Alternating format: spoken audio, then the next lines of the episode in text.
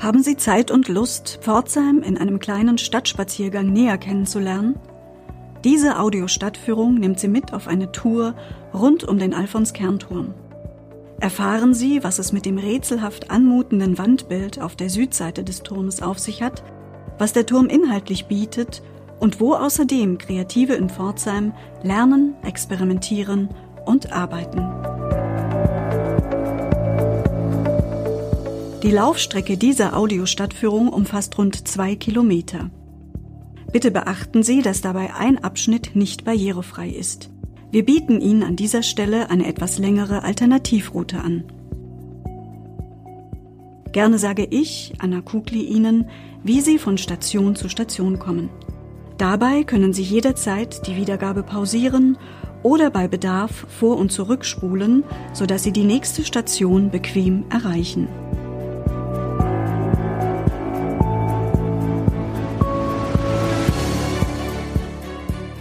Die genauen Adressen der einzelnen Stationen finden Sie im Beschreibungstext zu dieser Audioführung direkt in der App, die Sie verwenden. Was genau es an jeder Station zu sehen und zu entdecken gibt, verrät Ihnen Alexander Weber. Gemeinsam begeben wir uns nun auf eine Entdeckungsreise durch das Pforzheimer Kreativquartier.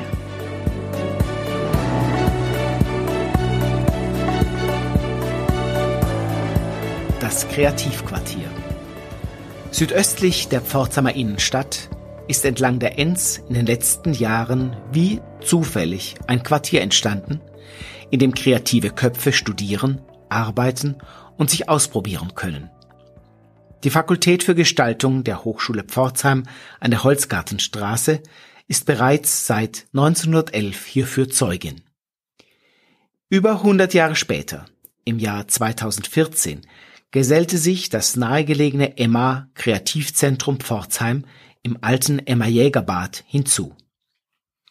Mit dem Alfons Kernturm, der seit seiner Sanierung 2017 als kreative Freifläche für Kunst- und Designprojekte zur Verfügung steht, ist ein kreatives Dreieck entstanden, das die Bezeichnung Kreativquartier verdient. Diese Audiostadtführung lädt Sie dazu ein, das Kreativquartier in Pforzheim und sein Umfeld kennenzulernen.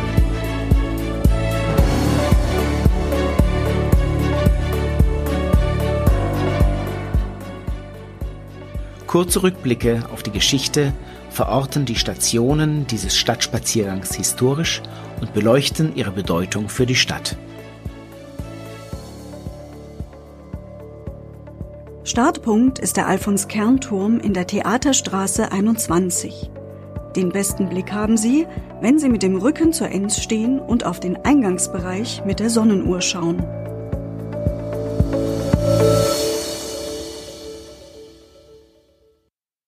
Der Alfons-Kern-Turm mit Sonnenuhr. Der Alfons-Kern-Turm besteht aus einem weiträumigen Treppenhaus mit großzügiger Wendeltreppe sowie angrenzenden Klassenzimmern der ehemaligen Alfons-Kern-Schule, die 1956 hier entstand und 2010 abgerissen wurde. Dem denkmalgeschützten Sonnenuhrwandbild an der Südseite des Turms ist es zu verdanken, dass er erhalten blieb. Das Wandbild imponiert schon auf den ersten Blick durch seine Größe. Es ist über sechs Meter breit und achteinhalb Meter hoch. Der Pforzheimer Künstler Wolfgang Kappis gestaltete die Sonnenuhr 1956.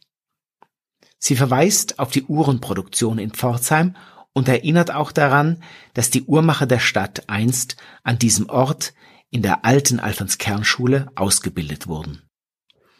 Beeindruckend ist, dass diese, wie jede Sonnenuhr, für ihre geografische Position genau berechnet und gefertigt werden musste. Die physikalischen Berechnungen nahmen Ingrid Kappis, die Schwester des Künstlers, sowie ihr späterer Ehemann Erich Neuburger vor. Die farbige Wandkeramik des Pforzheimer Keramikkünstlers Rolf Gröger zeigt oben einen Engel, der den Sonnenuhr-Zeigerstab hält, und in der Erdzone ein Menschenpaar. Zentrales Element in der Mitte ist die Sonnenuhr mit Zifferblatt und Tierkreiszeichen. Der künstlerische und wissenschaftliche Wert der Sonnenuhr, die in ihrer Art in Deutschland einmalig ist, sorgte dafür, dass der gesamte Treppenhausturm unter Denkmalschutz gestellt wurde. Seither hat der Turm eine spannende Entwicklung erfahren.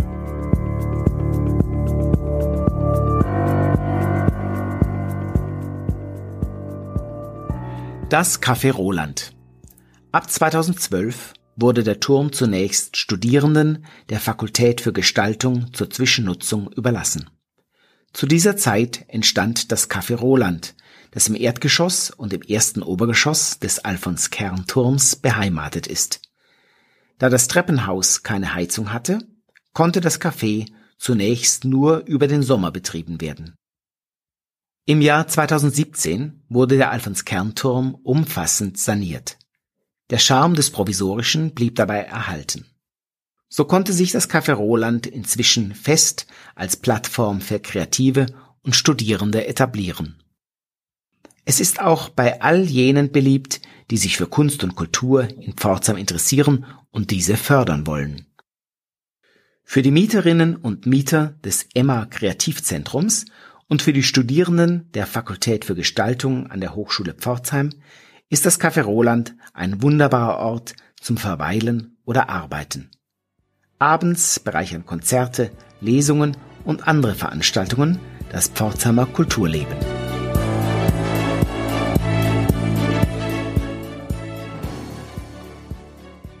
Der AKT. Im zweiten und dritten Obergeschoss hat sich mit dem AKT ein unkonventioneller Ort für wechselnde Projekte und Ausstellungen entwickelt, welche die gesellschaftliche Relevanz von Kunst und Design beleuchten. In Kooperation mit der Werner Wild Stiftung, dem Förderverein Ornamenta, dem philosophischen Wirtschaftsmagazin Agora 42 sowie dem Emma Kreativzentrum konnten hier bereits mehrere spektakuläre Ausstellungen gezeigt werden, die überregionales Interesse gefunden haben. Die Hochschule Pforzheim hat im fünften Stock des Turms mit dem MadLab außerdem ein interdisziplinäres Labor der Zukunft eingerichtet, in dem sich Studierende des Masterstudiengangs Design and Future Making den Fragen der Zukunft stellen.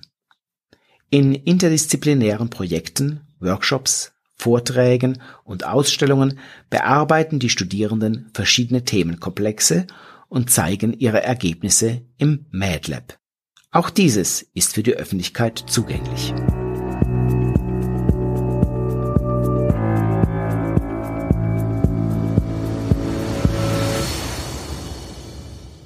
Die nächste Station dieses Rundgangs ist das Eingangsportal der alten Alfons Kernschule.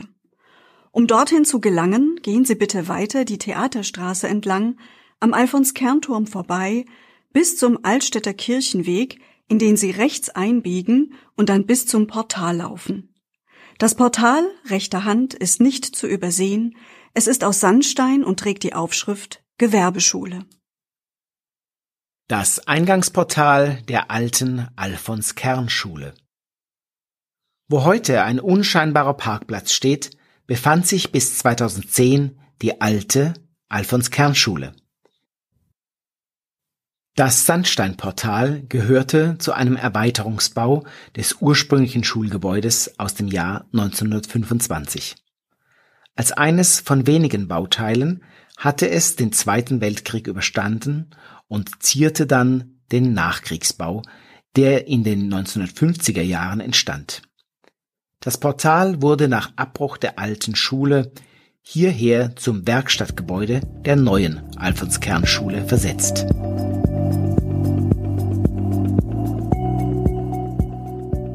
Und wer genau war Alfons Kern? Der Architekt Alfons Kern, geboren 1859 und 1941 verstorben, war um 1900 Stadtbaumeister seiner Heimatstadt Pforzheim. Seine Bauten wie das alte Rathaus, der Wasserturm im Rotgebiet oder die Osterfeldschule prägen das Stadtbild bis heute. Verdient machte er sich außerdem als Stadtrat, Gründer des Stadtarchivs, des Reuchlin-Museums und der städtischen Gemäldesammlung. Gehen Sie nun das Stück des Altstädter Kirchenwegs wieder zurück und laufen Sie dann weiter geradeaus die Zehnthofstraße entlang bis zur Ecke Deimlingstraße. Überqueren Sie die Ampel rechter Hand. An dieser Straßenecke befindet sich die neue Alfons-Kern-Schule. Die neue Alfons-Kern-Schule. An der Daimlingstraße entstand ab 2008 als erstes Public-Private Partnership Schulprojekt in Baden-Württemberg ein neuer Schulbau für die Alfons-Kern-Schule, die heute rund 1400 Schülerinnen und Schüler aus Pforzheim und der Region besuchen. Auf dem dreieckigen Grundstück, auf dem einst ein Parkhaus stand, verbindet der Schulhof die einzeln stehenden Gebäude zu einer Einheit. Die Gebäude gehören zu jeweils eigenständigen Fachbereichen, die in verschiedenen Farben gestaltet sind. An der Ecke Daimlingstraße, Zehnthofstraße können Sie sich an der Stele über die Geschichte der Gewerbeschule genauer informieren. Dem Schulgebäude gegenüber befindet sich ein weiterer imposanter Bau, die Stadtbibliothek mit der Jugendmusikschule Pforzheim. Nutzen Sie den Zebrastreifen und die Ampel, um die Straßenseite zu wechseln und das Gebäude aus der Nähe zu betrachten. Stadtbibliothek und Jugendmusikschule Pforzheim. Der Bau aus hellem Sandstein beherbergt seit 2002 die Stadtbibliothek mit Kinderbibliothek, die Jugendmusikschule sowie das Café Prosa. Die Hauptfassade ist nach Süden ausgerichtet. Die über 100 Quadratmeter großen Fenster sowie das Oberlichtauge in elf Metern Höhe bieten den Bibliotheksbesucherinnen und Besuchern viel Tageslicht.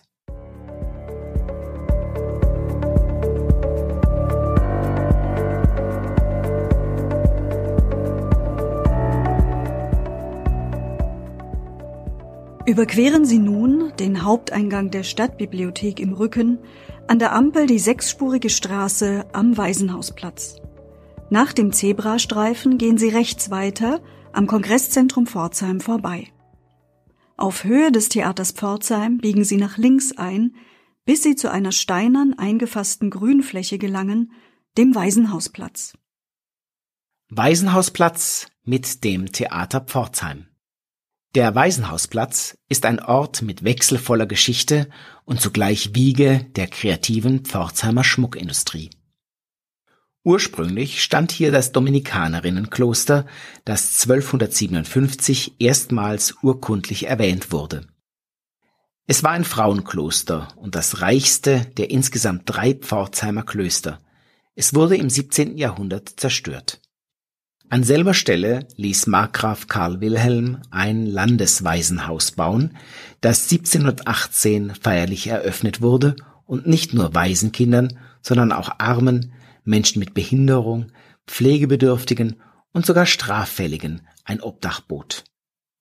Bald kam die Idee auf, die Bewohnerinnen und Bewohner durch Arbeit in die Gesellschaft zu integrieren. Man versuchte dies mit einer Zeug- und Tuchfertigung, einer Seidenfabrik, einer Strumpf- und Hosenstrickerei, einer Fabrik für Glasperlen, einer Fabrik für Messer und Scheren, für Steingut oder für Tabak. Doch nichts fruchtete.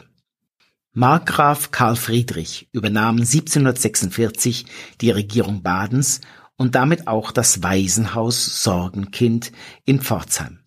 1767 erreichte ihn das Gesuch von Jean-François Autran. Der französische Uhrenfabrikant wünschte, in Lörrach eine Uhrenfabrik zu gründen. Der Markgraf erlaubte ihm dieses Vorhaben. Allerdings im Pforzheimer Waisenhaus. Autran verpflichtete sich, pro Jahr 20 Jungen und vier Mädchen des Waisenhauses auszubilden. Er holte Facharbeiter aus Frankreich, England und der Schweiz nach Pforzheim. Aus dem Waisenhaus heraus entstand die überaus erfolgreiche Pforzheimer Schmuck- und Uhrenindustrie, die die Stadt über zwei Jahrhunderte prägen sollte. Bei der Bombardierung am Abend des 23. Februar 1945 wurde die gesamte Anlage des Waisenhauses vollständig zerstört. Seit 1990 befindet sich hier das Theater Pforzheim, ein Dreispartenhaus, das seinen Gästen neben Schauspielaufführungen auch Opern, Operetten, Ballett, Konzerte und Musicals bietet.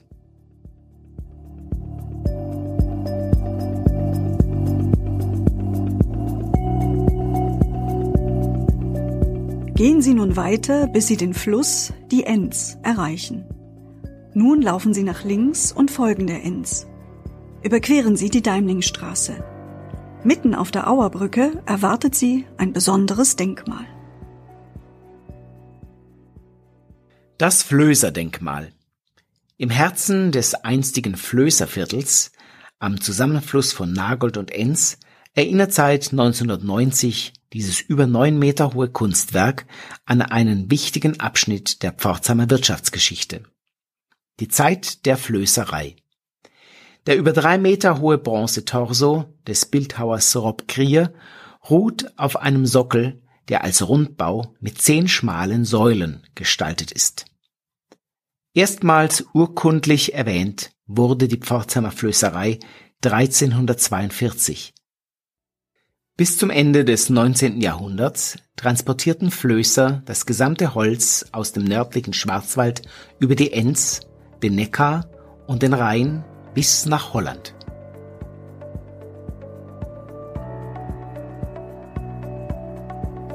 Gehen Sie nun bitte mit der Emma-Jäger-Straße weiter der Enz entlang, bis Sie linker Hand das Gebäude mit dem auffälligen Turm erreichen, das Emma Kreativzentrum.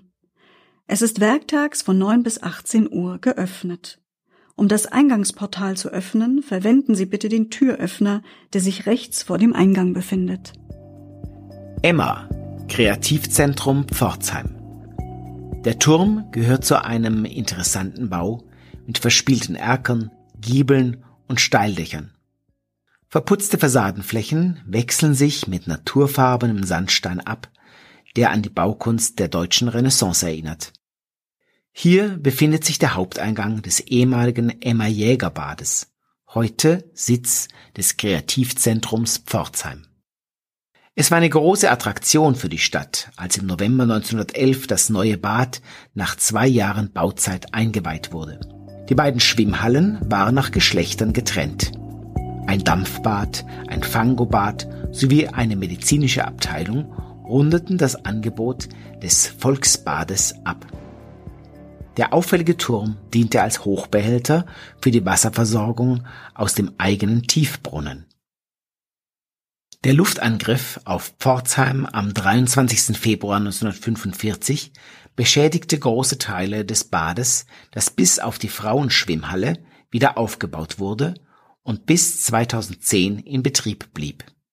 Innen beeindruckt das heutige Kreativzentrum durch eine repräsentative Eingangshalle im Jugendstil. Ein Mosaikfries nach dem Entwurf des Malers Julius Müller-Salem umrahmt den kleinen Treppenaufgang, an den sich weitere großzügige Aufgänge anschließen. Das charmante Kassenhäuschen blieb als Reminiszenz an das ehemalige Volksbad erhalten. Seit 2014 beheimatet das ehemalige Volksbad das Emma Kreativzentrum. Auf einer Fläche von rund 3000 Quadratmetern finden junge kreative Werkstattarbeitsplätze, ein Coworking-Bereich, Ateliers und Büros sowie Besprechungsräume. Ein großzügiger Veranstaltungsbereich für Ausstellungen, Netzwerktreffen, Fachtagungen, Workshops oder Podiumsdiskussionen ergänzt das Angebot. Das Emma ist die zentrale Plattform für Freelancer oder Existenzgründer im kreativen Bereich. Insbesondere für Absolventen und Absolventinnen der Hochschule Pforzheim, deren Fakultät für Gestaltung in unmittelbarer Nähe liegt. Neben Schmuck- und Modedesignern arbeiten im Emma Grafikdesigner, Kommunikationsagenturen oder Fotografen. Außerdem lädt das Emma im Rahmen des Stipendiatenprogramms Designer in Residence jedes Jahr drei internationale Nachwuchsdesigner für drei Monate nach Pforzheim ein. Und wer genau war Emma Jäger? Emma Jäger, die von 1830 bis 1900 lebte, war eine großzügige Stifterin. Sie war die Tochter des Bijouteriefabrikanten Johann Michael Kienle. Nach ihrer Heirat zog sie nach Hamburg und kehrte 1862 als Witwe zurück in ihre Heimatstadt Pforzheim. Sie hinterließ der Stadt rund 500.000 Goldmark, verbunden mit der Auflage, für die Bevölkerung ein Bad zu errichten. Dieses erhielt zu ihrem Gedenken den Namen Emma Jägerbad. Das Kreativzentrum trägt mit ihrem Namen die Erinnerung an sie weiter. Drehen Sie nun dem Emma den Rücken zu und überqueren Sie mit dem Inselsteg die Enz. Gehen Sie dann weiter geradeaus in die Hermannstraße. Überqueren Sie an der Ampel die Holzgartenstraße. Sie stehen nun vor der Fakultät für Gestaltung der Hochschule Pforzheim. Hochschule Fakultät für Gestaltung Die Geschichte dieser altehrwürdigen Fakultät geht zurück bis ins Jahr 1877 und beginnt mit der Kunstgewerbeschule Pforzheim. Diese hatte sich aus der Künstlerklasse der Gewerbeschule heraus entwickelt und war zunächst eine private Gründung der Pforzheimer Fabrikanten. Zielsetzung dieser Schule war, künstlerisch und technisch versierte Fachleute heranzubilden. Der erste Bau der Kunstgewerbeschule war bereits um die Jahrhundertwende zu klein.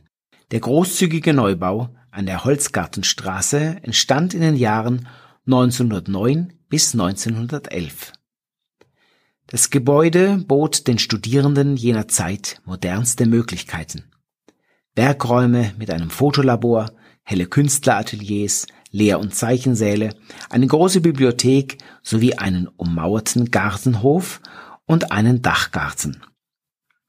Wegweisende Künstler wie Georg Klemann, Emil Riester, Rudolf Rücklin, Theodor Wende oder Fritz Wolber lehrten in diesen Räumen. Sie begründeten den internationalen Ruf Pforzheims als Hochburg für Schmuck und Design. Der Schulbau war bis 1926 auch Sitz des Kunstgewerbevereins. Während des Zweiten Weltkriegs zerstörte ein Luftangriff den Ostflügel. Dieser wurde in den Nachkriegsjahren vereinfacht wieder aufgebaut. Nicht wiederherzustellen waren die wertvollen Bestände der Bibliothek, die zu einem großen Teil verloren gingen. Von den Flammen verschont blieb dagegen die Schmucksammlung, die vor Kriegsbeginn ausgelagert worden war und später den Grundstock für den Aufbau des heutigen Schmuckmuseums im Reuchlinhaus bildete.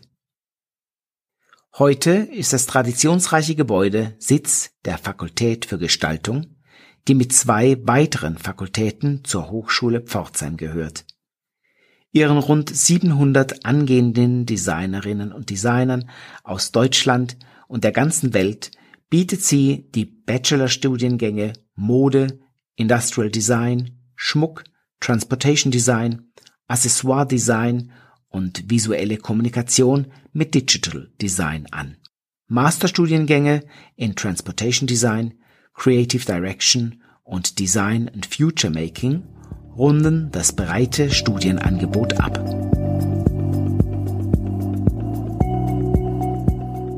Der folgende Wegabschnitt ist nicht barrierefrei. Eine Alternativroute ohne Treppe erhalten Sie im Anschluss an diese Wegbeschreibung. Folgen Sie nun weiter der Hermannstraße und biegen Sie dann nach links in die Sophienstraße. Rechter Hand geht nach einigen Schritten eine Treppe ab, die Hermannstaffel. Folgen Sie dieser und überqueren Sie an deren Ende die St. Georgenstraße. Halten Sie sich im Gesellschen Park zunächst geradeaus und dann rechts, bis sich eine Möglichkeit bietet, rechts einzubiegen. An der St. Georgensteige biegen Sie nach links ein und erreichen nach rund 100 Metern die Goldschmiedeschule zu Ihrer Linken. Barrierefrei erreichen Sie die nächste Station wie folgt. Wenn Sie den Eingang der Fakultät für Gestaltung vor sich haben, wenden Sie sich nach rechts und folgen der Holzgartenstraße, bis Sie zu einer Fußgängerampel kommen. Vor dieser biegen Sie links in die St. Georgensteige ein. Sie erreichen nach rund 100 Metern die Goldschmiedeschule, die sich auf der linken Seite befindet. Goldschmiedeschule mit Uhrmacherschule. Auf dem Gelände des Gesellschen Parks an der St. Georgensteige entstand Ende der 1950er Jahre der Neubau der Goldschmiedeschule, die beim Luftangriff am 23. Februar 1945 ihr Domizil an der Jahnstraße verloren hatte. Der Schulbau am Hang besteht aus zeilenartig aufgegliederten Trakten in Sichtbeton, die sich um begrünte Innenhöfe gruppieren. Im Mai 1960 weihte die Goldschmiedeschule an der St. Georgensteige diesen Bau ein, in dem sie bis heute ihren Sitz hat.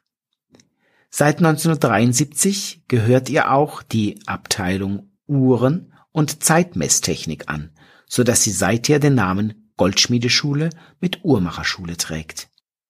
Bis heute zieht sie als europaweit größte fachspezifische Schule ihrer Art junge Menschen aus dem In- und Ausland an, die sowohl handwerklich technisch als auch kreativ gestalterisch ausgebildet werden.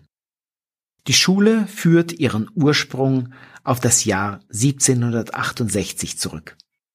Markgraf Karl Friedrich von Baden hatte im Jahr zuvor zugestimmt, im Pforzheimer Landeswaisenhaus eine Uhren, später auch eine Schmuckmanufaktur zu begründen. Damit legte der Markgraf nicht nur den Grundstein für die Entwicklung Pforzheims zur Goldstadt, sondern sicherte der Stadt einen weiteren Platz in den Geschichtsbüchern. Den als Standort der ersten Berufsschule der Welt. Die Lehrlinge des Waisenhauses wurden zwar vornehmlich praktisch handwerklich ausgebildet, aber sie erhielten auch Schulunterricht, so wie es heute in Deutschland Standard ist, bekannt auch als duales Ausbildungssystem.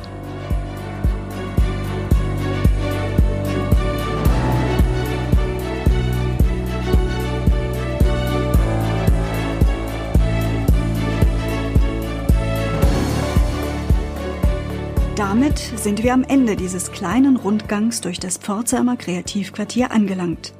Hat Ihnen dieser Spaziergang gefallen? Dann erkunden Sie Pforzheim bald wieder mit einer der anderen Folgen dieser Audio-Stadtführung. Bis dahin eine gute Zeit in Pforzheim.